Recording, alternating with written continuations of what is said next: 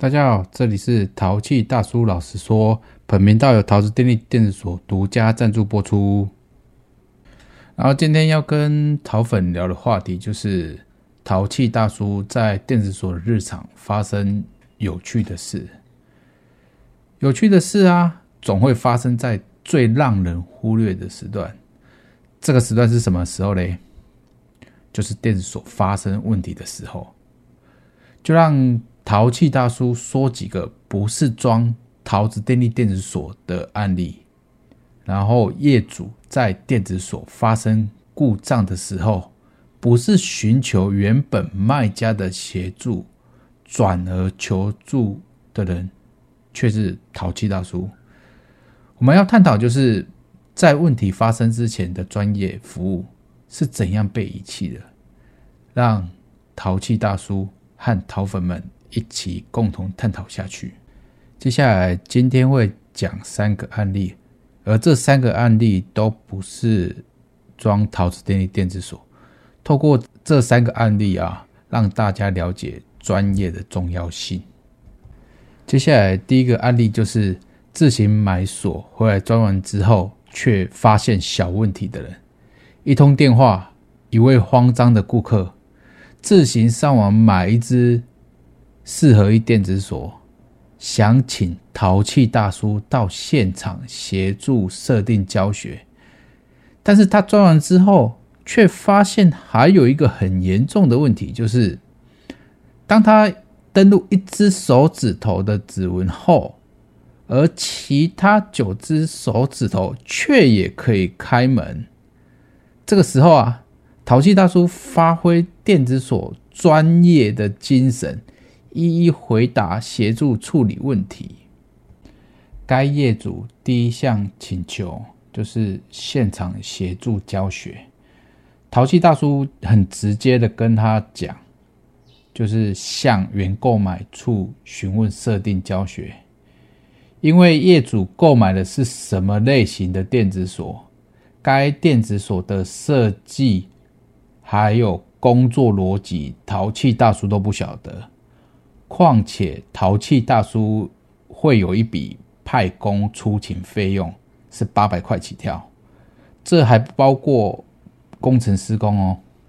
然后八百块起跳的费用，可能就占他的电池锁一半的价格，所以还是建议直接向购买处询问啊。呃。还有一点就是很重要，就是淘气大叔很怕该业主所有以后所有的售后服务都会一直询问我，毕竟那一只锁不是我卖他的，我是很怕这一点。而该业主第二项请求就是指纹头的问题，业主说他登录一个指纹头的时候，一个手指头的时候。其他的手指头却也可以进入，其他九根手指头却可以进入。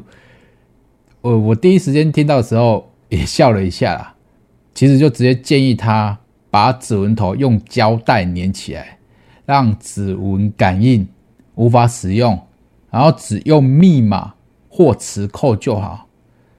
大叔这样子跟他回答，我第一个时间听到的逻辑是。哎，你都已经千辛万苦买了电子锁，然后又装上去了，结果发生这种鸟事，当然是不可以浪费啊！不然就把它当做三合一的电子锁使用就好。大叔回事后回想，想了一想啊，我觉得我的回答真的是有够专业且体贴的。其实，在通电话的过程，也有提供很多的。解决问题的方向以及告知收费方式，最后只是说他再想一想，就没有后续了。这个案子就到这边结束，这样子。第二个案例就是电子锁装完一个月之后就故障了，有一位业主来电说，他上网自己买了电子锁，请做门的师傅安装。结果才装了一个月，电锁就故障了。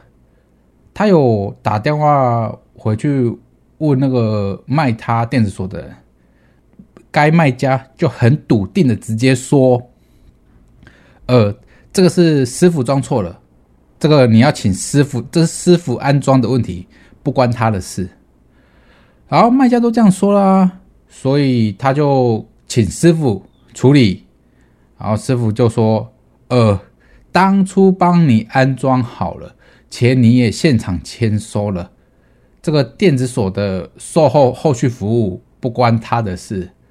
这一来一往，其实业主他自己说他搞得很累，再加上业主的家人也常被锁在门外，所以才会有业主打电话来。”请淘气大叔协助处理这件事情。呃，听完缘由之后啦，淘气大叔跟他说，这个问题的话是锁的问题比较大，跟师傅没有什么太大的关系。因为如果电锁装错了，三天就会出问题。况且你已经买了一个月，且你你的电子锁的问题是在于电路的动作，不是物理的动作。然后业主也询问我们这边可不可以帮忙维修，我们是跟他说，呃，我们拿不到这只电子锁的料，况且每间料、每间电子锁的料都不太一样。事后我们也报了简约款的价格给他，但是他最后也不了了之了。其实自己上网买锁了，大叔觉得就是有一个很大的风险啊。你因为你自己想要省钱嘛，结果偷鸡不成蚀把米啊，被锁住了。结果你自己锁住还不不打紧，结果也导致你家人被锁住了。所以我遇到这种状况啊，在网络上面，因为因为我们是也不会说是是干涉人家太多了。如果我看到。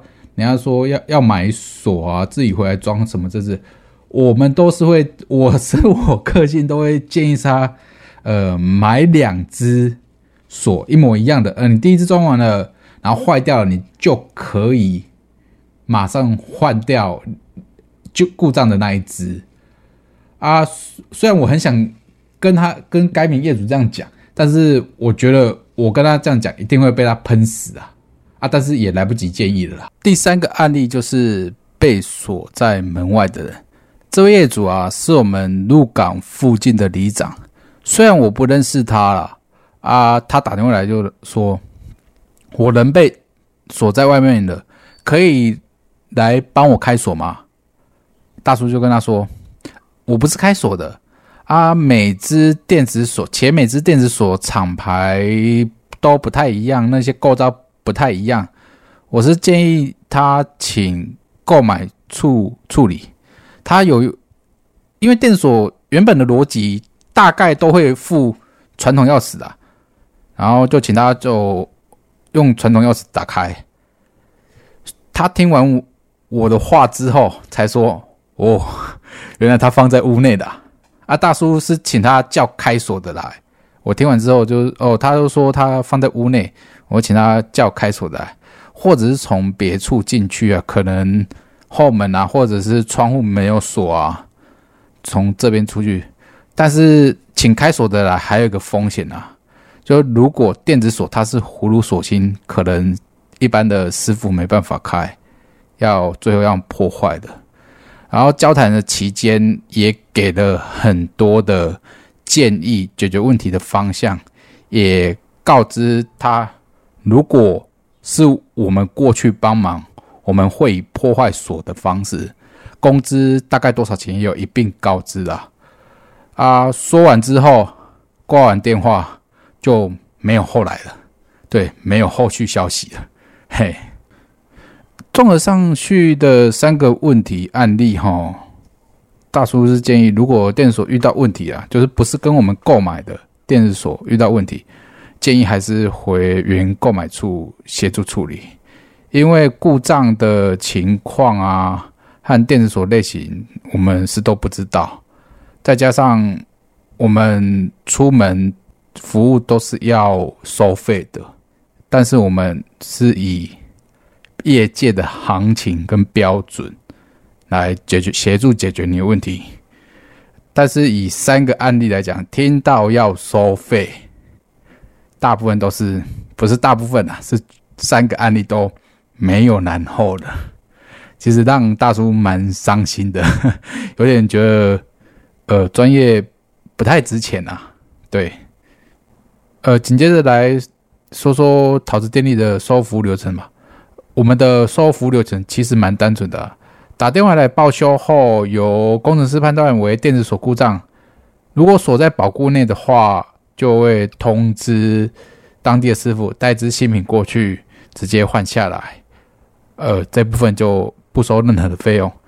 如果是过保固嘞，那就也是通知当地师傅带只整新品过去，把故障品换下来。陶粉这个时候一定会觉得，哎，一定要换整新品吗？可不可以零件维修啊？这个时候，淘气大叔可以很肯定的跟你说，换整新品对淘粉是最有利的。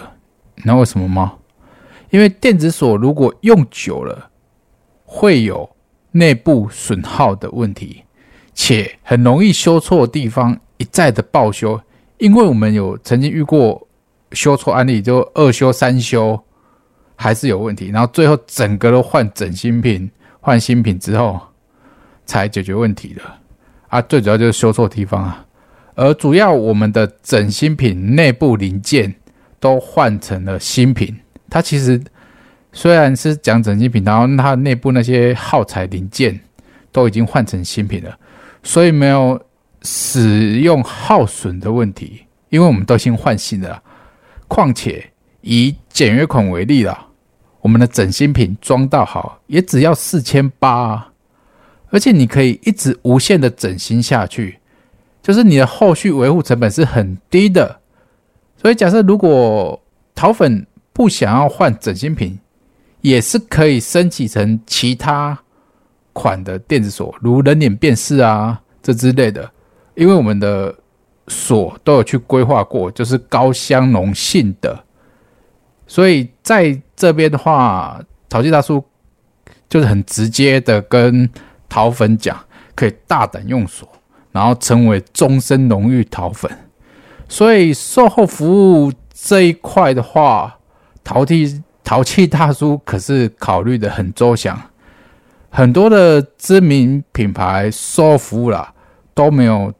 做的像淘气大叔一样干脆，来说说总结吧。收服这一块啊，对淘气大叔来说是，我觉得他这件事情是很单纯的啦。因为大叔认为，就是先帮淘粉把所有的可能发生的问题先排除，就能减少售后服务产生的机会。所以我就透过两个大原则去实现。这个概念，第一个就是我会做一大堆的 SOP 的教学文件，这样的话，淘粉就可以透过这个 SOP 的文件，快速的去学习电子锁的操作跟流程，不用询问淘气大叔了。第二个就是制作一大堆的注意事项的手卡跟手册，然后那些手卡跟手册的话，都有一大堆的注意事项。当我们当淘粉啊遇到问题的时候，就可以看看图卡上面的问题对应的解决方式，然后去解决问题。以我们的经验来讲，大部分都是操作上的错误，并非电子锁故障。所以也再次提醒桃粉，千万不要把钥匙放屋内，不然。淘气大叔也打不开的。运用上述文件，电子锁还是有问题的话，那就真的要报修了。桃子电力的员工来说啦，我们都不会用文字游戏去取巧，所以桃粉看到什么就是什么，淘气大叔答应桃粉什么就是什么。所以看到这里，大叔很希望桃粉拿。陶瓷电力去跟其他的知名品牌比较，而淘气大叔觉得陶瓷电力的服务是对标知名品牌了，价格却只要知名品牌的六折，所以淘气大叔的陶瓷电力是有实力去挑战知名品牌的。今天就跟桃粉聊到这里，拜拜。